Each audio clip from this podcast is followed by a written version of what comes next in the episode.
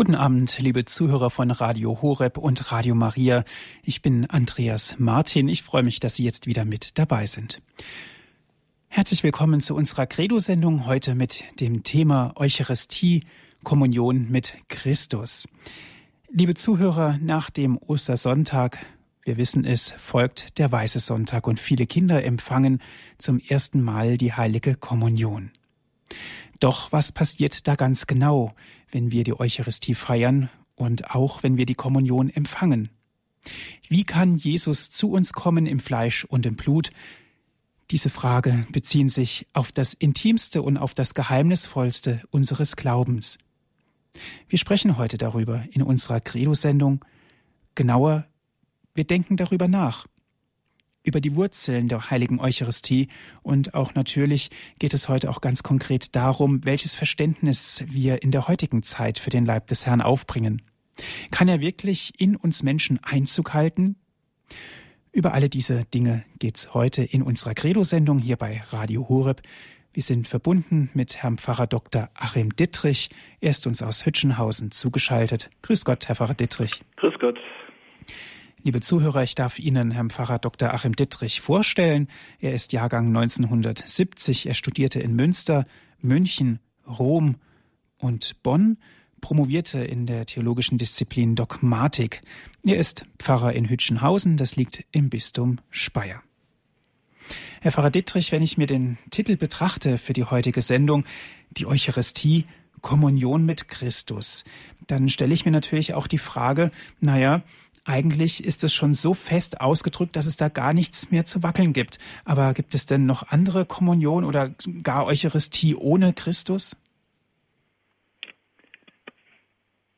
Ja, Eucharistie ist ein griechisches Wort und ähm, wird vorrangig wieder verwendet seit dem Zweiten Vatikanischen Konzil oder sagen wir seit dem 20. Jahrhundert.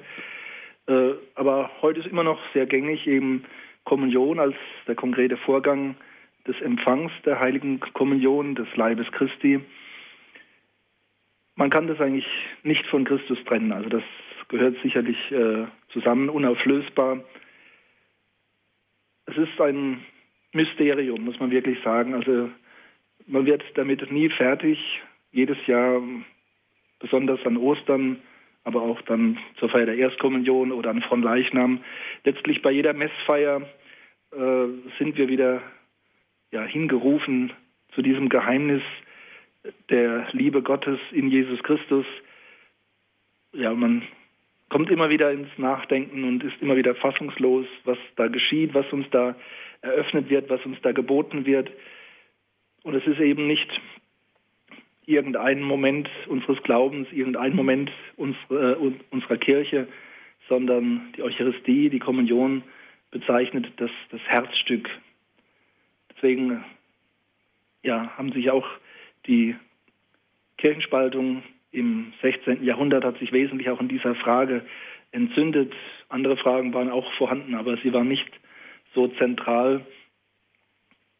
Letztlich ist das eine Frage und Entscheidung, die jeder Christ ja wirklich klar treffen muss, dass er die Eucharistie, die Kommunion wirklich auch dann richtig vollzieht und so auffasst und so annimmt, wie sie ja nicht nur gedacht ist, sondern wie sie tatsächlich ist, wie sie Gegenwart ist. Mhm. Herr Pfarrer Dittrich, wir sprechen ganz offen über Eucharistie, als, ist, als wäre das für uns ganz selbstverständlich. Natürlich ist es für uns Christen selbstverständlich, aber ich glaube, es ist dennoch wichtig, mal auf die Hintergründe beziehungsweise auf die Wurzeln zu schauen, wo überhaupt die Eucharistie noch einmal herkommt, was alles da eine Rolle gespielt hat. Ja, wir haben ja jetzt vor kurzem erst Ostern gefeiert, die heiligen drei Tage, das Triduum. Wir haben vergangenen Sonntag den Weißen Sonntag begangen, der in Deutschland vielerorts äh, auch die Feier der, der Heiligen Erstkommunion darstellt. Äh, mitunter wird auch jetzt noch am, am nächsten Sonntag und vielleicht sogar noch am Sonntag drauf, wenn ein Pfarrer mehrere Gemeinden zu betreuen hat, die Erstkommunion gefeiert. Wir werden dann in einigen Wochen dann von Leichnam feiern, wo ja dann auch die Eucharistie ganz zentral ist, in den Mittelpunkt gestellt wird, durch, durch die Gemeinde getragen wird in Prozession. Wir ja, wir müssen immer wieder neu nachdenken. Wir können also nicht sagen, ich habe das verstanden und das ist abgehakt für mich. Das ist, wie gesagt, etwas, was wir gar nicht begreifen und fassen können. Also wie, was Jesus getan hat, dass das für uns Gegenwart bleibt im Sakrament der Eucharistie. Das ist so ein großer Vorgang, dass man da wirklich immer wieder neu nachdenken sollte. Und ja, erst vor, vor kurzem hat eigentlich das unser Papst Benedikt auf wunderbare Weise getan in seinem Buch im zweiten Teil Jesus von Nazareth hat er also auch ein schönes und ausführliches Kapitel über das letzte Abendmahl, über Ostern, über die Eucharistie geschrieben, hat einige Missverständnisse dann zurechtgerückt und aber vorrangig eigentlich das, den positiven Gehalt dieses Sakramentes ja ins Licht gestellt. Mhm. Es ist natürlich ganz wichtig, gerade das Anliegen des Papstes, die neue Evangelisierung, ähm, ist ja sozusagen auch sein Motto, nachdem er äh, ja schon hier in Deutschland war und das überall auf der ganzen Welt auch dementsprechend verkündet, ist der Mittelpunkt die Eucharistie. Da kommen wir nicht dran vorbei. Nur alles führt auf die Eucharistie hin, Herr Pfarrer Dietrich. Ja, der, das Zweite Vatikanische Konzil hat da einen wunderschönen Satz formuliert, dass eben die Eucharistie die Quelle, der Höhepunkt des christlichen Lebens ist, dass die Eucharistie, die, Eucharistie die Einheit des Volkes Gottes bezeichnet und gleichzeitig auch bewirkt und den Leib Christi, den mystischen Leib Christi auferbaut und vollendet. Also ein ganz konzentrierter Satz, der eigentlich das, die ganze Kirche und das, das ganze Christsein umfasst. Also man sieht, hier haben wir wirklich ein, ein fundamentales Sakrament, das also noch letztlich noch gewichtiger ist als die Taufe. Die Taufe ist Eingangssakrament, Zugangssakrament der Initiation. Aber die Eucharistie ist das, woraus wir wirklich leben. Das ist also das, das große dynamische Sakrament. Ja, und das eben Jesus nicht irgendwie gestiftet hat, so als ein, eine Maßnahme zur Auferbauung seiner Kirche, sondern er hat das mit, mit seinem Leib, mit seinem Leben am Kreuz erkämpft und hat es im Vorfeld schon gesetzt, beim letzten Abendmahl schon gesetzt als Form, die er dann ja am Karfreitag und an Ostern gefüllt hat. Also es ist ein unglaublich große, großes Mysterium.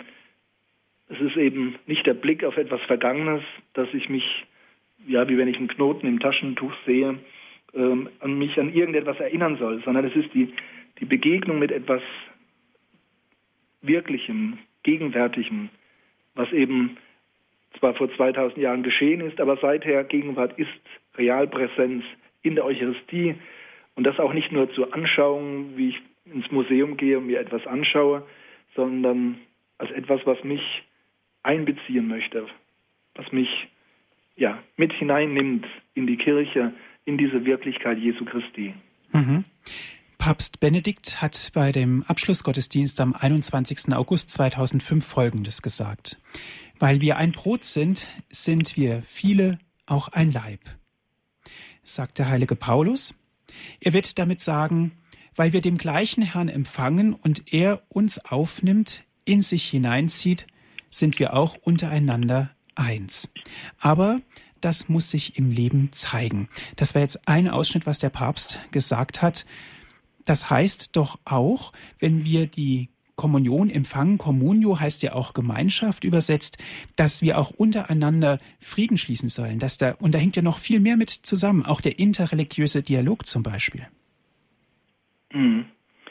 Also zunächst ist klar, die, die heilige Eucharistie, die Kommunion ist nicht nur etwas, was mich und Christus verbindet, sondern was mich hineinnimmt in ja in diese umfassende Wirklichkeit Jesu Christi. Und das bedeutet natürlich, ich bin hineingenommen in die Glaubensgemeinschaft, in die Gemeinschaft aus Gott. Und insofern kann das nie individualistisch äh, aufgefasst werden, also dass ich sage, ja, ich und mein Gott und die Heilige Kommunion hilft mir allein und persönlich und äh, die anderen, das ist dann etwas Nebensächliches, sondern es ist, ähm, ja, die Eucharistie ist etwas zutiefst Gemeinschaftsstiftendes. Und das verbindet uns als Einzelne mit Gott und verbindet uns untereinander. Mhm. Herr Pfarrer Dittrich, die Kinder sind meistens um die neun Jahre alt, wenn sie zum ersten Mal zur Heiligen Kommunion gehen. Jetzt haben wir uns gerade darüber unterhalten, wie vielseitig es ist und vor allen Dingen, was es bedeutet, die heilige Kommunion zu empfangen, was es bedeutet auch in der Gemeinschaft mit den ganzen Mitchristen und so weiter. Aber das ist doch extrem schwierig, den Kindern in diesem Alter zu vermitteln. Ja, also man müsste da, denke ich, demütig genug sein, wie gesagt, als Erwachsener, dass man auch nicht äh, wirklich versteht, begreift. Also das ist eigentlich auch, dass man auch Kind bleibt und bleiben soll, auch im Staunen über, über dieses Sakrament und äh, seinen Inhalt. Bei den Kindern wird eben Wert drauf gelegt, also vor allem in, in, im lateinischen Westen, dass sie halt das Unterscheidungsalter erreicht haben. Äh, man sagt so allgemein mit sieben Jahren etwa. Also dass sie einfach begreifen können, auch mit dem Verstand, dass das eben nicht irgendein ein Keks ist, sondern dass äh, ja, diese, diese heilige Speise, dass sie da das unterscheiden können von gewöhnlicher Speise, von gewöhnlicher Nahrung. Setzt man also auch vom Kirchenrecht etwa sieben, das siebte Lebensjahr an. Es hat in der Geschichte dann auch Schwankungen gegeben, dass man dann viel später war, bei 13 und 14 Jahren, dann wieder vor allem dann durch Pius X.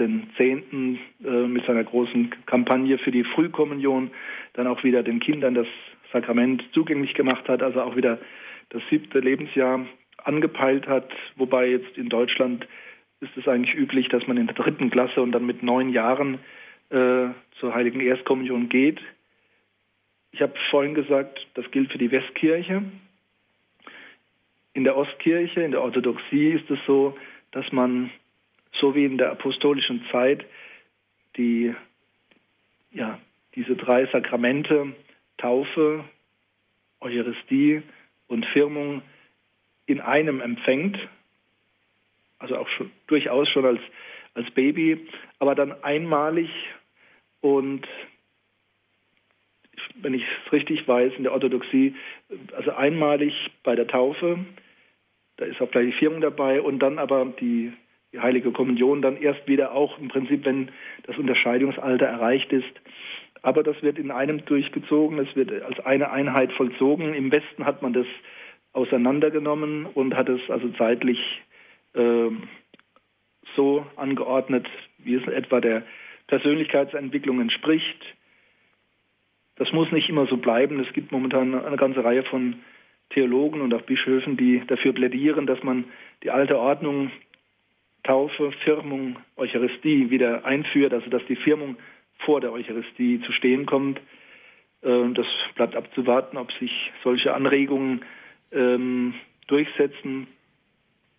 Ich persönlich muss sagen, dass ich diese Reihenfolge und auch diese zeitliche Anordnung, wie wir sie derzeit haben, also Taufe in den ersten Wochen, spätestens, also mindestens im ersten Lebensjahr, dann die Erstkommunion eben etwa mit acht, neun Jahren und die Firmung dann etwa ja mit Beginn des jugendlichen Alters, so etwa mit 14, halte ich eigentlich für zumindest pastoral eine bewährte Anordnung. Mhm. Herr Pfarrer Dittrich, welche Vorteile soll es denn haben äh, nach der Taufe, die Firmung und dann erst die Eucharistie? Welche Vorteile bringt das? Ja, das von der Theologie des Heiligen Geistes her gedacht eben ähm, Taufe und Firmung sind ja eng verbunden. Es geht um die Mitteilung des Geistes und die, die Argumentation ist eben die, dass man sagt, äh, für den, ja, für den richtigen Empfang der Eucharistie sollte eigentlich diese doppelte Stärkung durch den Heiligen Geist, also durch Taufe und Firmung, vorhanden sein. Ähm, ja, kann man, also kann man, so kann man argumentieren. Nur die Firmung, finde ich, hat sich bei uns wunderschön etabliert als ein Sakrament, wo der jugendliche Mensch sich entscheiden muss, also der halt jetzt aufhört, Kind zu sein. Er ist auch noch kein Erwachsener, aber dieses Alter von 14 Jahren, wenn man auch so guckt in der Frömmigkeitsgeschichte, es gibt viele große Gestalten, Heilige, äh, die etwa in diesem Alter wichtige Entscheidungen, Grundsatzentscheidungen ihres Lebens getroffen haben. Und insofern finde ich dieses Alter also sehr passend, sehr richtig. Und ähm, diese Stringenz, Taufe, Firmung halte ich jetzt nicht für so zwingend, dass man das jetzt, was sich bei uns so schön etabliert hat, wieder abändern müsste. Also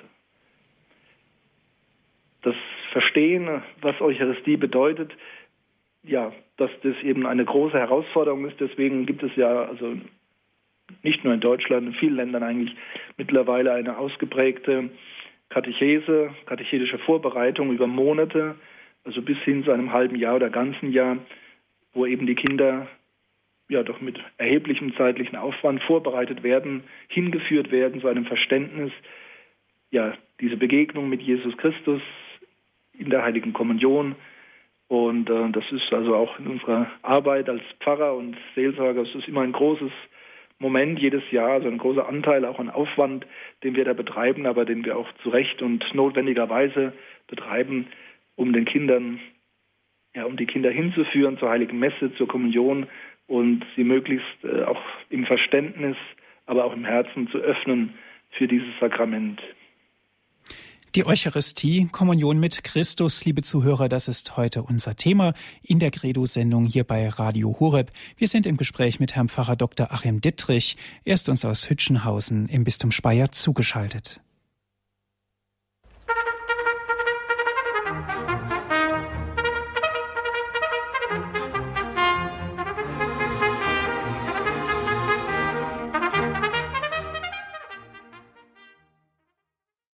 Herzlich willkommen in der Credo-Sendung hier bei Radio Horeb. Ich bin Andreas Martin. Liebe Zuhörer, heute mit dem Thema der Eucharistie, Kommunion mit Christus. Darüber sprechen wir heute mit Herrn Pfarrer Dr. Achim Dittrich aus Hütchenhausen, ist er uns zugeschaltet. Herr Pfarrer Dittrich, in dem nächsten Teil würde ich ganz gern nochmal auf den Ursprung der Eucharistie zu sprechen kommen. Ja, der Ursprung historisch gesehen ist das, was wir in den heiligen drei Tagen von Ostern gefeiert haben. Also die, das letzte Abendmahl, die Hinrichtung Jesu und seine Auferstehung. Diese drei Momente zusammen. Das letzte Abendmahl ist dabei sehr wichtig, aber es ist, darf nicht isoliert werden. Es geht bei der Eucharistiefeier nicht um eine bloße Wiederholung des letzten Abendmahles, weswegen es auch verfehlt ist, dass, äh, wie man das hier hin und wieder gehört hat, wenn Pfarrer dann äh, mit den Kommunionkindern am Grün, am Gründonnerstagabend, also beim letzten Abendmahl, quasi die erste Kommunion gefeiert haben. Das ist eigentlich theologisch nicht sinnvoll. Das Abendmahl ist ein, in gewisser Weise ein Passjamal, aber mit, mit einem Vorgriff. Es wird also kein Lamm verwendet. Jesus feiert mit seinen Jüngern, mit den Aposteln ein Abendmahl vor dem Passiatag. Aber im Hinblick auf den Passiatag, da sieht man eben, dass die Dinge verschränkt sind, dass, also, dass man die nicht isolieren darf. Sehr zentral bei diesem letzten Abendmahl ist das Brechen des Brotes und die Danksagung und der Kelch mit Wein, auch als Symbol des Bundes, und es ist, das ist auch das, was sich dann nach Ostern in den Jahren danach mehr und mehr herauskristallisiert hat. Man hat dann also relativ bald, auch schon nach, ich weiß nicht, vielleicht 20 Jahren, dann spätestens aufgehört, diese Agape zu feiern. Sie wurde noch teilweise gefeiert, aber sie war nicht entscheidend. Das Entscheidende war, dass man tut dies zu meinem Gedächtnis, also dass man die Danksagung über Brot und Wein, dass das vollzogen wurde als Vergegenwärtigung Jesu Christi in seiner Kreuzigung, in seiner Auferstehung. Das ist also ja, ein, ein umfassendes Geschehen. Jesus nimmt vorweg, was am Karfreitag geschieht.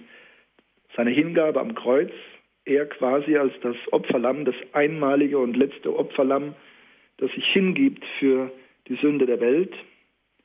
Hier eine starke Anbindung auch an die Liturgie, den Tempelkult Israels, aber eben in einer ganz neuen Interpretation. Der Kult des Tempels ist zu Ende. Es werden keine Tiere mehr geschlachtet. Jesus gibt sich selbst als Opfer hin, einmalig, einzigartig.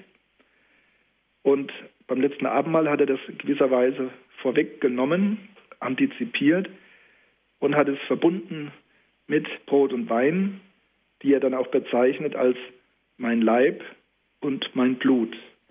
Und er teilt das aus unter den Aposteln, er verteilt sich selbst. Also wir sehen, dass auch der Gemeinschaftscharakter hier schon sehr stark ist. Es ist insofern auch ein, ein Mahlcharakter vorhanden, wie man im 20. Jahrhundert wieder sehr stark betont hat, wobei, wobei man das nicht ausspielen darf gegen den, den Opfercharakter der Heiligen Messe, der Eucharistie. Wichtig ist auch das Moment, was das Wort Eucharistie überhaupt selbst bezeichnet. Eucharistie, die Danksagung. Man kann darüber stolpern, dass man erst denkt, jetzt, was hat das mit der Heiligen Kommunion zu tun? Danksagung. Ich meine, danken tun, wir an vielen Orten, bei vielen Gebeten. Was ist jetzt so Besonderes äh, an der Heiligen Messe, dass man das jetzt unter den, die Überschrift, über, unter den Titel Danksagung stellen müsste? Ist es nicht viel besser zu sagen, ähm, die Feier des Altarsakramentes oder das heilige Messopfer, die heilige Messe? Das sind alles Begriffe, die in der Tradition aufgetaucht sind und die ihre Richtigkeit haben, aber es ist ein großer Gewinn, dass wir doch wieder auch offiziell von den liturgisch, liturgischen Büchern her von der Eucharistie sprechen, weil das eben Jesus selbst letztlich so vollzogen hat. Er hat dieses Moment der Danksagung ganz stark in den Vordergrund gestellt. Danksagung an wen? An Gott Vater. Es ist manchmal so eine Unmittelbarkeit, dass wir bei der Heiligen Messe an Jesus Christus denken. Aber eigentlich müssen wir uns Christus verbinden und mit ihm zusammen auf den himmlischen Vater schauen und ihm danken, ihn loben, weil er nicht nur ja, der Schöpfer aller Menschen ist, weil er nicht nur der Vater Jesu Christi ist, sondern auch, weil er der ist, der das Leben schenkt über den Tod hinaus. Auch das macht unser Papst in seinem Buch sehr schön deutlich. Die Danksagung ist nicht nur rückblickend auf die Schöpfung hin gemeint, sondern auch schon vorausblickend. Besonders im Johannesevangelium wird das deutlich. Jesus muss zwar sich noch durchkämpfen durch die Ängste im Hinblick auf den Tod, aber er weiß im Herzen und weiß im Geiste schon ganz klar, der Vater wird mich nicht im Tod belassen. Er wird mich auferwecken. Er wird mich ins Leben, ins ewige Leben führen.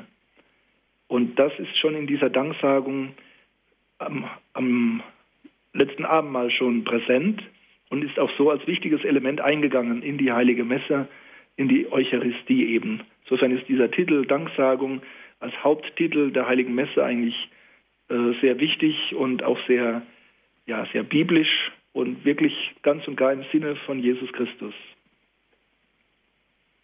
Herr Pfarrer Dittrich, Sie haben zwei Worte genannt, Heilscharakter und Opfercharakter und dazu noch die Danksagung. Ähm, ist es denn so zu verstehen, dass sich der Heilscharakter und der Opfercharakter in der Danksagung wiederfinden, dass sich das in der Danksagung mündet? Ja, also ich hatte vorhin gesprochen von Mahlcharakter und Opfercharakter. Das ist natürlich geht es um unser Heil.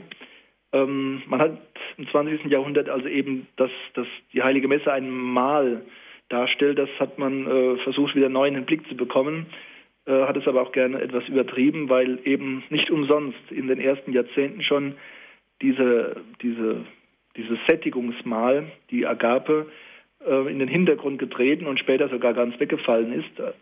Heute wieder teilweise praktiziert wird nach der Osternacht, aber eben als Anschluss das Mahl ist nicht das Entscheidende. Das Gemeinschaftliche ganz bestimmt, aber es ist nicht eben ein Mahl, wie es dann manchmal also ganz furchtbar banalisiert wird äh, in, in, Missbräuchen, wo dann im Prinzip äh, nichts mehr erkennbar ist von unserer katholischen Eucharistie, sondern wo das zu einer, einer Gruppenmahlzeit wird. Und das ist eine ganz schlimme Herabwürdigung ähm, es, es, geht nicht nur einfach darum, dass wir, dass wir Gemeinschaft bilden, sondern die Gemeinschaft kommt zustande dadurch, dass Jesus Christus sich für uns hingibt. Und deswegen ist auch das, das Moment des Opfercharakters ganz wichtig. Der Gemeinschaftscharakter ist wichtig, aber eben genauso wichtig ist oder die Grundlage überhaupt dafür, dass Gemeinschaft entstehen kann, dass Jesus diese Gemeinschaft begründet durch seine Hingabe. Insofern müssen wir diesen, diesen Gedanken des Messopfers aufrechterhalten. Das ist eben äh, leider ein Moment gewesen, woran die Kirche im 16. Jahrhundert ja, gestritten hat und dann eben die, die protestantischen Bekenntnisse sich abgetrennt haben, weil sie eben diesen Opfercharakter nicht mehr mitvollziehen wollten, der aber unaufgebbar ist, der einfach zur Eucharistie ganz sicher dazugehört. Das hat nichts damit zu tun, dass also ein grausamer Gottvater seinen Sohn leiden sehen möchte oder dass es ein kalter Mechanismus ist, sondern es ist die, die Versöhnung der Menschheit durch Jesus Christus auf diesem sicherlich schmerzhaften und ungewöhnlichen und furchtbaren Weg, aber eben nicht, weil der Vater das will, sondern weil es im Hinblick auf die Beschaffenheit der Welt und der Menschheit notwendig war, dass Gott ja die Menschheit so versöhnt, so erlöst. Und Jesus ist es eben, der das vollzogen hat im Sohnesgehorsam als neuer Adam, der eben ja gehorsam ist gegenüber dem Vater und sich nicht abwendet und eigene Wege geht, eigenen Willen hat wie der ursprüngliche Adam. Herr Pfarrer Dr. Dittrich, ich würde ganz gern jetzt auf das Sakrament etwas näher zugehen. Zur vollen Wirklichkeit der Eucharistie als Sakrament gehört doch auch die reale Gegenwart des Leibes und des Blutes des Herrn. Das heißt, die Wandlung von Brot und Wein nennt ja die Kirche ganz passend Transubstantiation. Was verbirgt sich genau dahinter in der realen Präsenz? Ja, dass Jesus wirklich Gegenwart ist. Jesus ist eben nicht nur ein besonderer Mensch gewesen, sondern wirklich auch Gottes Sohn, wahrer Mensch, wahrer Gott. Und der entscheidende Punkt ist also, dass er wahrer Mensch war, nicht nur Gott und die Menschheit als Hülle, aber ebenso wenig nur Mensch und vielleicht eine besondere Inspiration. Also unsere Erlösung hängt daran, dass Jesus das beides ist und dass das aber für alle Menschen zugänglich wird. Also nicht einfach nur in der Geschichte einmal passiert ist und jetzt können wir uns das tröstenderweise ins Gedächtnis rufen, sondern dass es über die Zeiten hinweg, und zwar weltweit, für alle Menschen ja zugänglich wird und auch nicht nur erlebbar wird, sondern wirklich ja, Le Quelle des Lebens selbst wird. Das, das eröffnet überhaupt, dass Kirche weltweit existieren kann, über die Zeiten hinweg, gespeist von Jesus Christus, von seiner Hingabe, von seiner Liebe. Das kommt uns alles durch, letztlich durch die Eucharistie zu. Also ein, ein Übergriff über die Zeiten hinweg. Die Zeit spielt da keine Rolle mehr.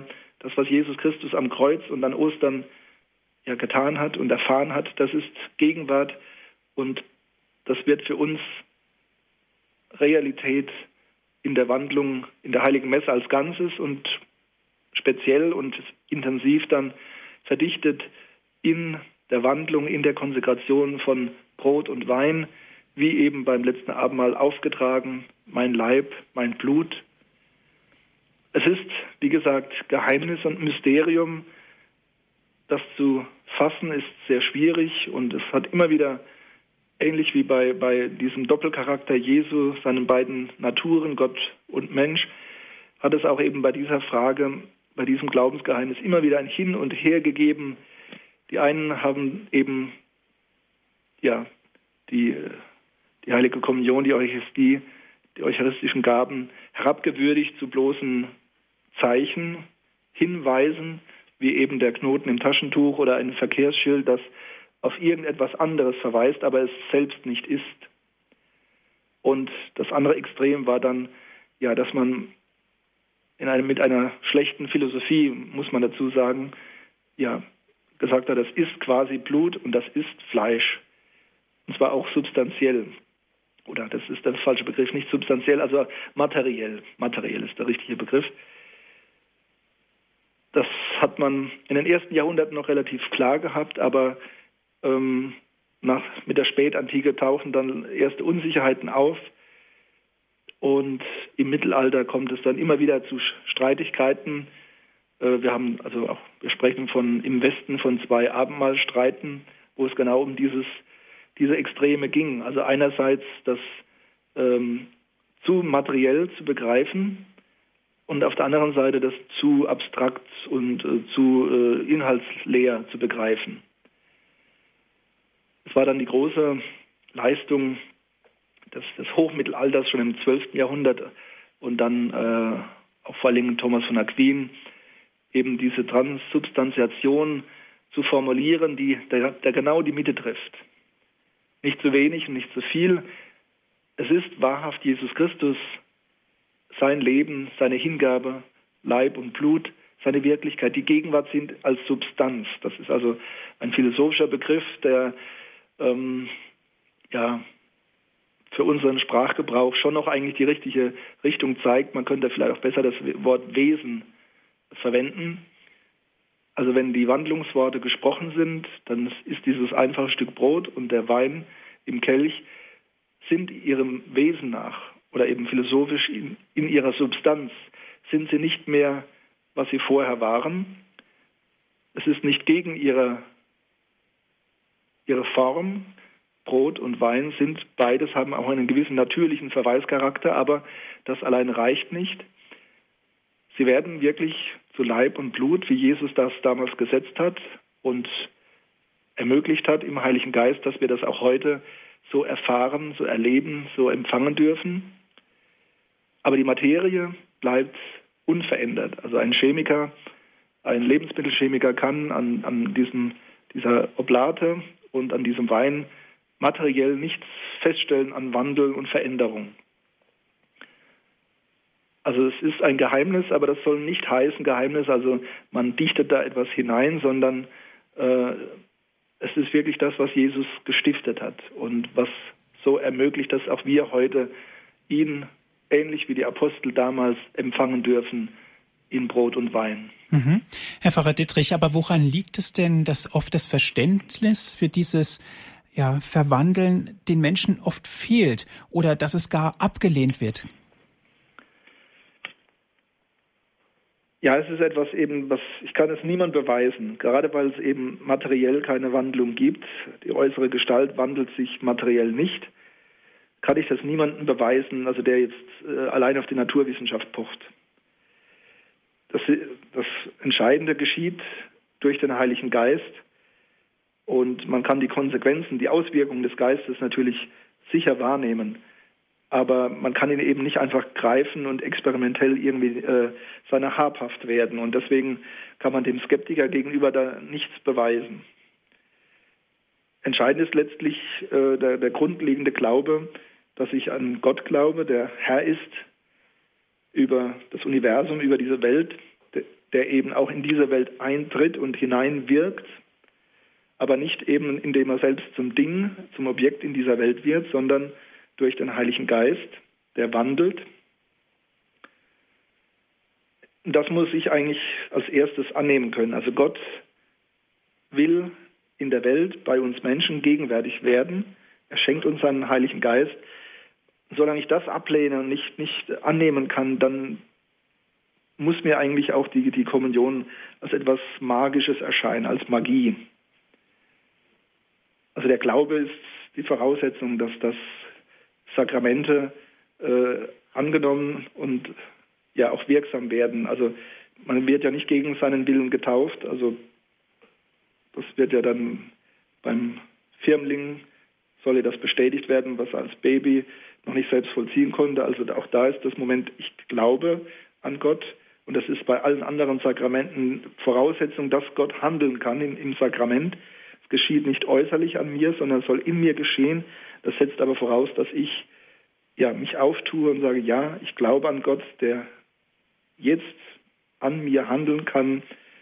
Und das, das ist die Grundvoraussetzung. Gott handelt, wenn ich ihm die Tür aufmache.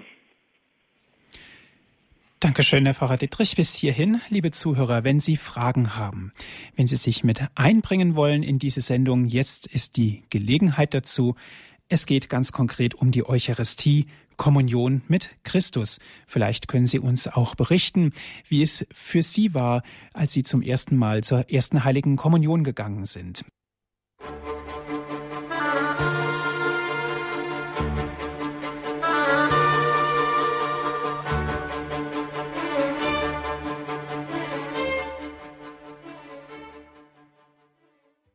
Für alle, die später hinzugekommen sind, Sie hören die Sendung Credo bei Radio Hureb.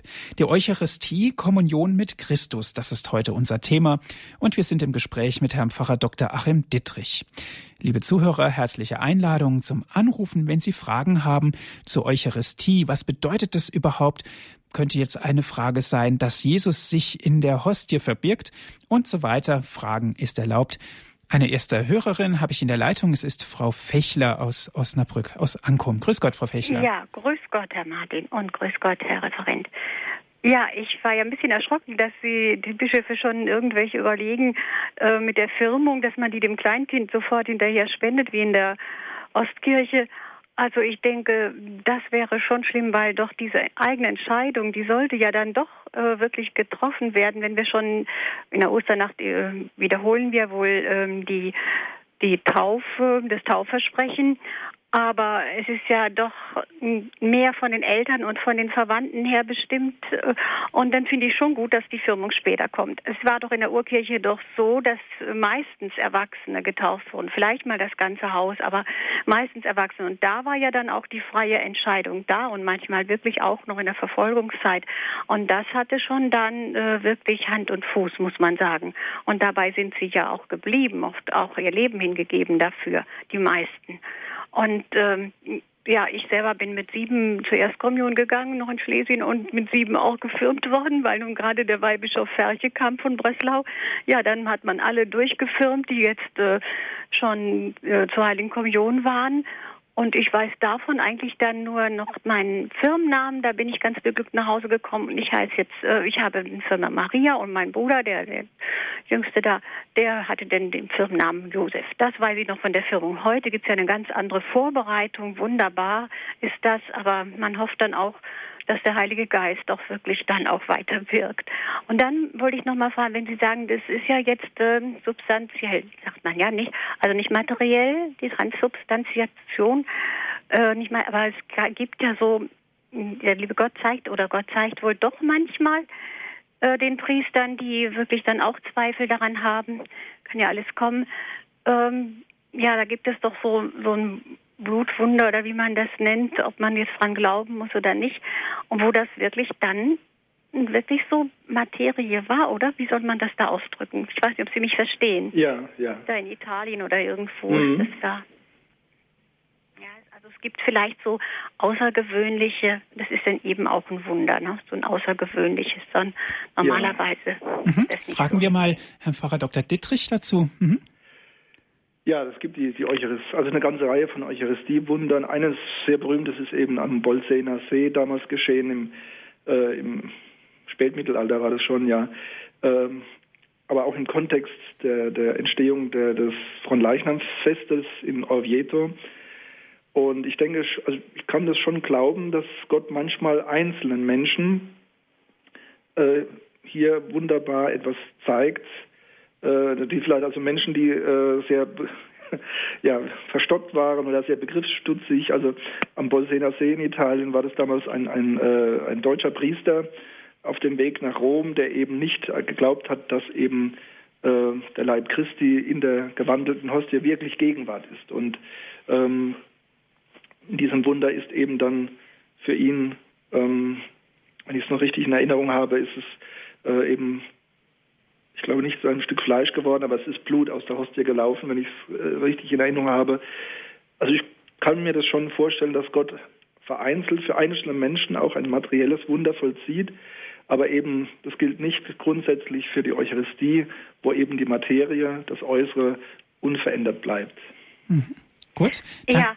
Frau äh, Fechler, ist damit Ihre Frage beantwortet? Ja, was mir nur immer leid tut, wenn man so jetzt noch jeden Tag gehen kann zur Eucharistiefeier, wie lange weiß man ja nicht bei dem Priester mal, ähm, dass doch äh, nicht dieses Staunen und dieses, ja, wie man es eigentlich, was man eigentlich haben müsste, dieses, dass das nicht so immer da ist, dass man wirklich das wohl liebt und ähm, dankbar dafür ist, aber dass es doch eigentlich, ja, dass man das ganz anders eigentlich aufnehmen müsste. Mhm, mh. Das ist das eigentlich.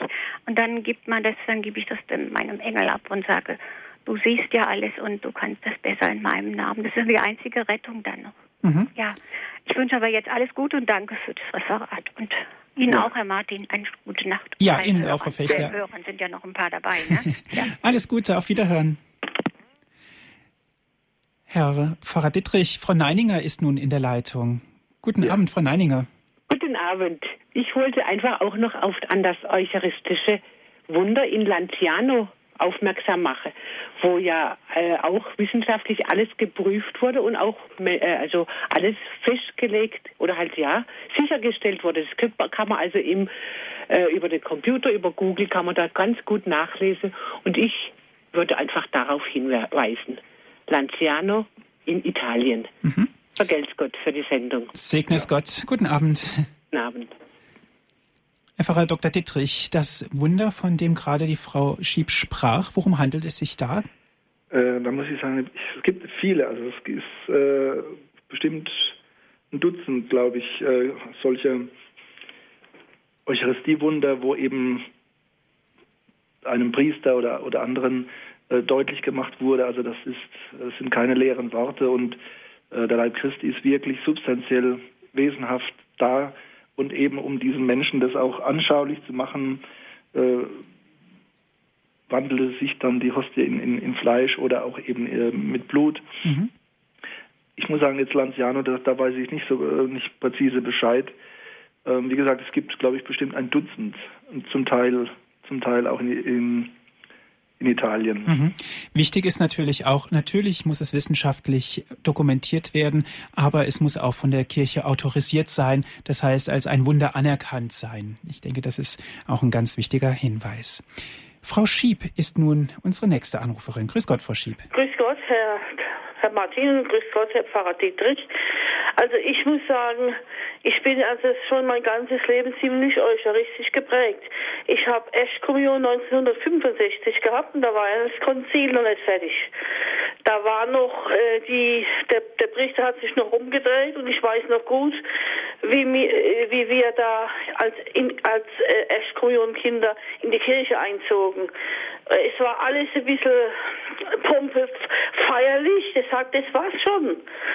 Und ich weiß heute noch, nach 46 Jahren, was ich nach der ersten Heiligen Kommunion gebetet habe. Ich könnte es jetzt gerade, könnte es jetzt äh, vorbeten.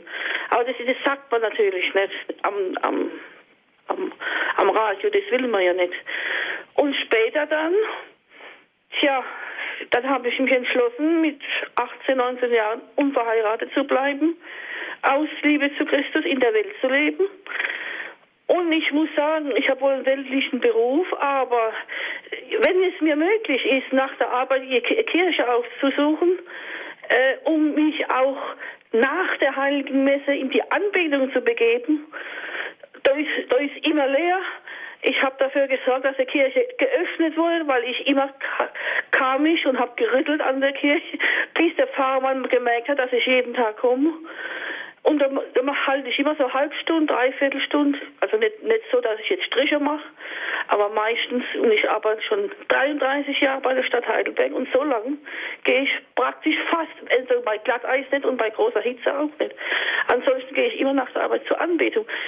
Da kann man das muss man auch einüben. Man hat, ich habe angefangen mit, mit, mit Gotteslob, mit Magnificat-Gebete. Auf einmal wurden die Gebete immer, immer kürzer, immer, immer weniger.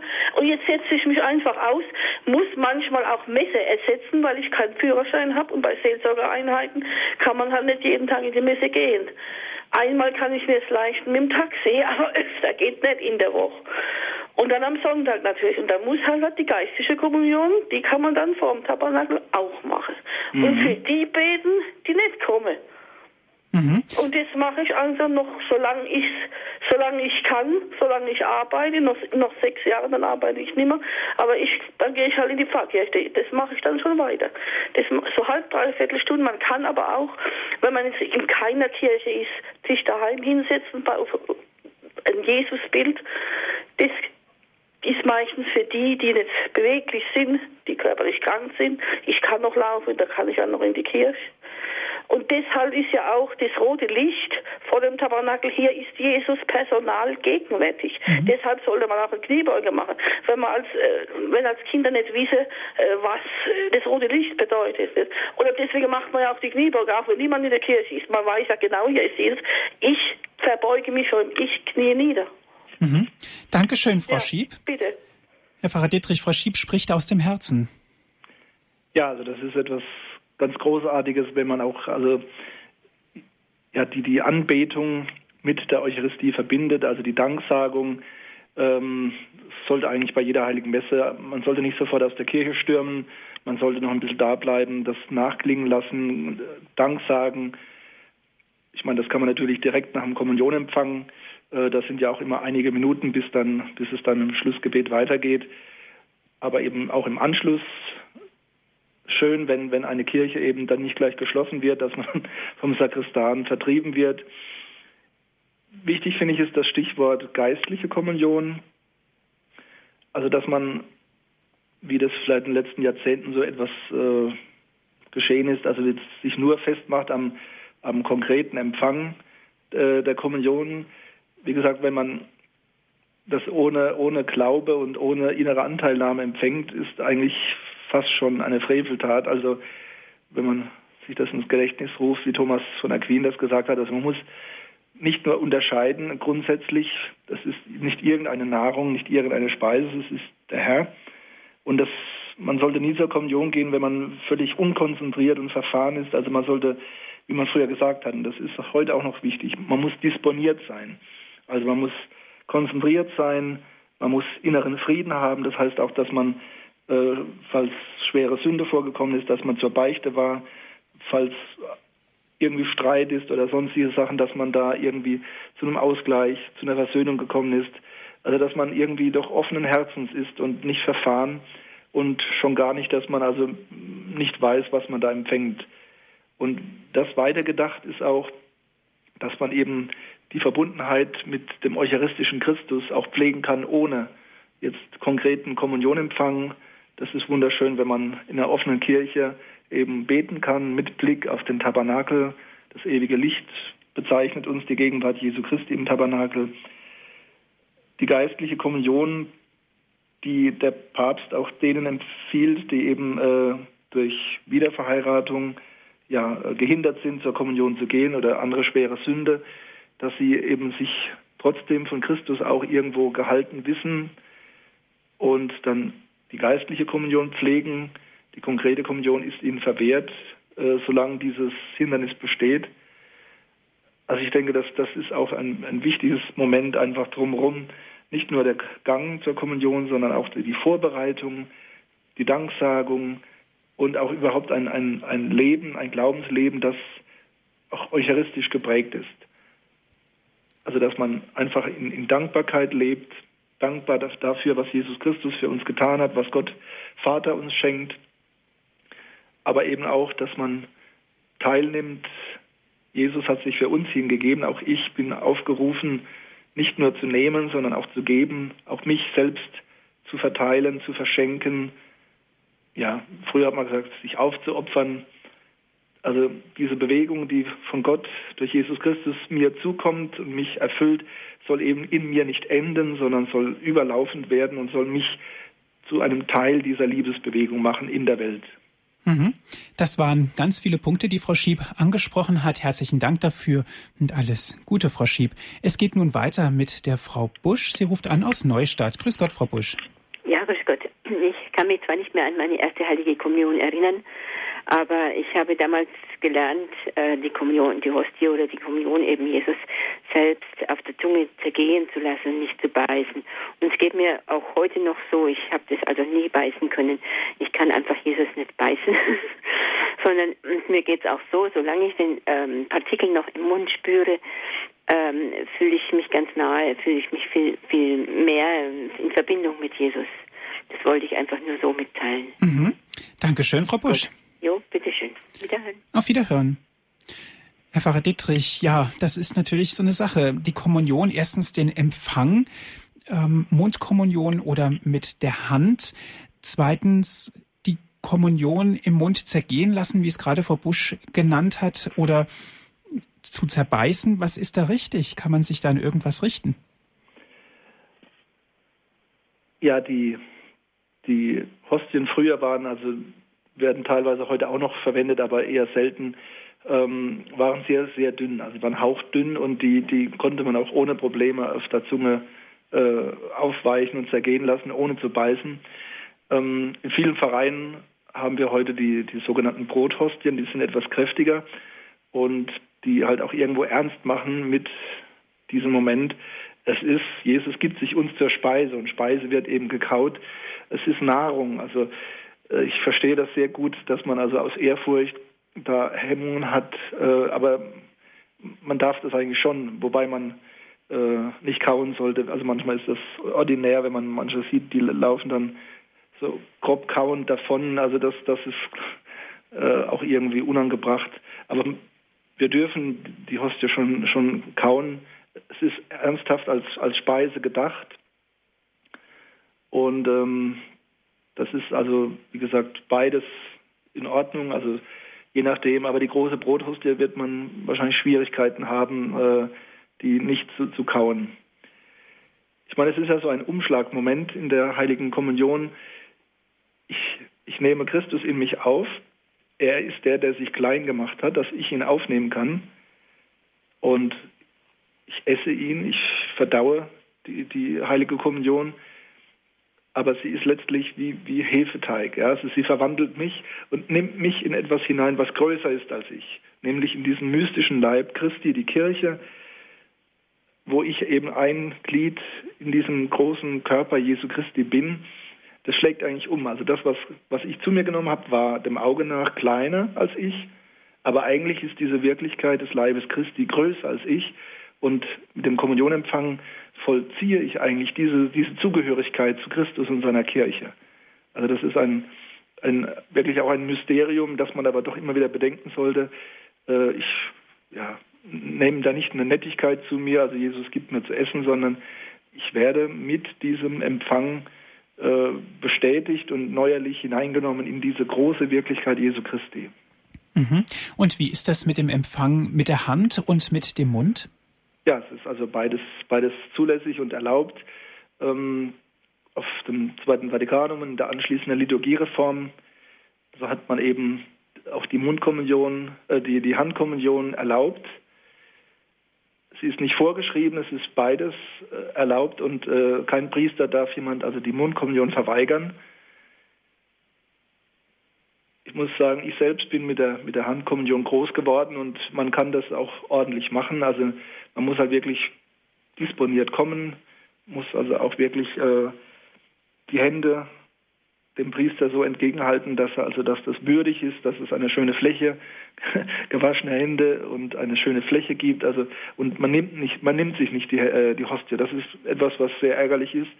Ähm, das erlebt man hier und da, dass Leute dann einem die, die, die Hostie so aus der aus der Hand nehmen. Ähm, man empfängt den Herrn man nimmt ihn nicht, also es ist ein Empfangen. Und das wird natürlich in der Mundkommunion noch viel stärker äh, klar. Also die Mundkommunion ist an sich schon etwas was ganz Starkes. Es ist ein, ja, ein gefüttert werden. Es ist also wirklich ein Liebesakt. Man wird genährt, wie, wie ein, ein, eine Mutter äh, Kinder füttert. Ne, so wird man auch gefüttert. Es ist also etwas kindlich Liebevolles, was da geschieht. Es ist aber auch natürlich eine, erhöhte Ehrfurcht, dass ich den Herrn nicht mit meinen äh, Händen anfassen möchte. Beides ist in Ordnung. Ich denke, ähm, man muss da wirklich sich gegenseitig akzeptieren. Also die, die, Handkommunion ist, das heißt nicht, dass jemand weniger Ehrfurcht vor dem Herrn hat. Ähm, das sind halt zwei verschiedene Formen und ja, das macht eben die Kirche auch aus, dass wir äh, manches akzeptieren können, was wir für uns persönlich vielleicht jetzt nicht ja, nicht vollziehen können, aber dass man auch akzeptiert. Andere sind deswegen nicht weniger fromm, weil sie jetzt die Handkommunion praktizieren. Mhm. Ich denke, die Ehrfurcht spielt eine ganz wichtige Rolle, Herr Pfarrer Dr. Dittrich. Ich nenne es jetzt mal ganz spöttisch Kommunion to go. Viele Menschen, das beobachte ich, gehen zur heiligen Kommunion, empfangen den Leib und währenddessen sie sich herumdrehen und wieder zurück zur Bank gehen, kommunizieren diese Menschen. Ja, das ist auch so eine Unsitte. Also ähm, ich meine, es gibt ja die zwei verschiedenen Empfangsarten, dass man eben, äh, dass eine, eine Schlange sich bildet und einer nach dem anderen tritt vor den Priester und tritt dann auf die Seite, sollte eigentlich auf die Seite treten, einen Schritt und dann in Ruhe empfangen und äh, also kommunizieren und dann wieder zurückgehen. Also nicht kommunizieren während dem Weggehen. Das ist, äh, das ist eigentlich eher furchtslos. Die andere Form, die äh, nicht, nicht schlecht ist, finde ich, aber man muss, muss sie erst etablieren, wenn andere Gepflogenheiten da sind, ist eben, dass eine Reihe gebildet wird.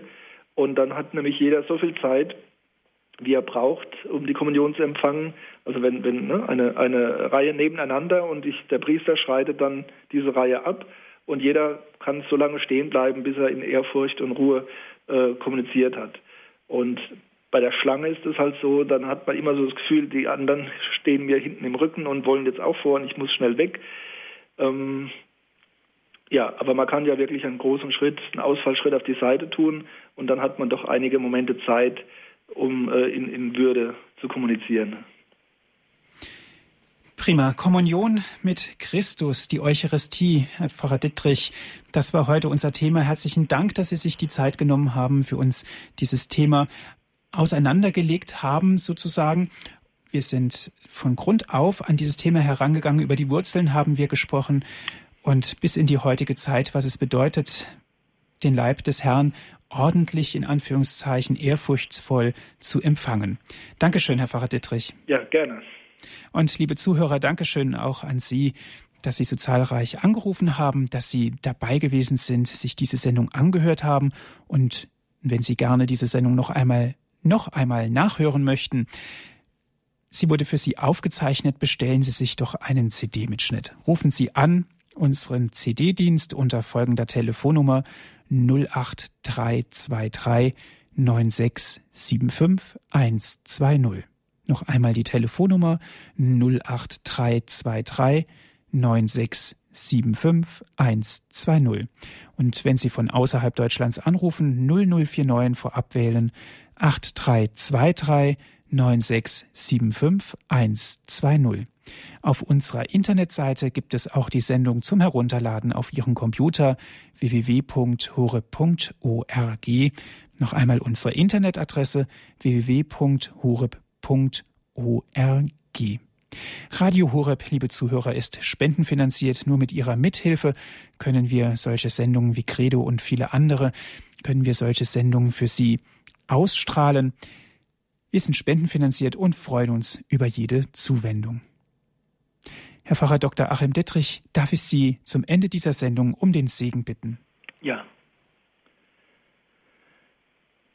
Herr Jesus Christus, wir sind froh, dass du zu uns gekommen bist in diese Welt, dass du unser menschliches Schicksal geteilt hast. Wir sind dankbar, dass du dich hingegeben hast am Kreuz, den Tod besiegt hast, die Sünde überwunden hast. Und wir wollen mit dir, dem Vater, danken, dass das ewige Leben für uns eröffnet worden ist. Wir wollen jeden Tag neu versuchen, eucharistisch zu leben, teilzuhaben an dieser Dynamik der Liebe, der Hingabe, der Aufopferung, des Miteinanders aus Gott, das du uns geschenkt hast und das wir empfangen und weiterschenken sollen. Dass uns das immer mehr gelingen möge, dazu segne uns der dreieinige Gott, der Vater, der Sohn und der Heilige Geist. Amen. Gelobt sei Jesus Christus. In Ewigkeit. Amen.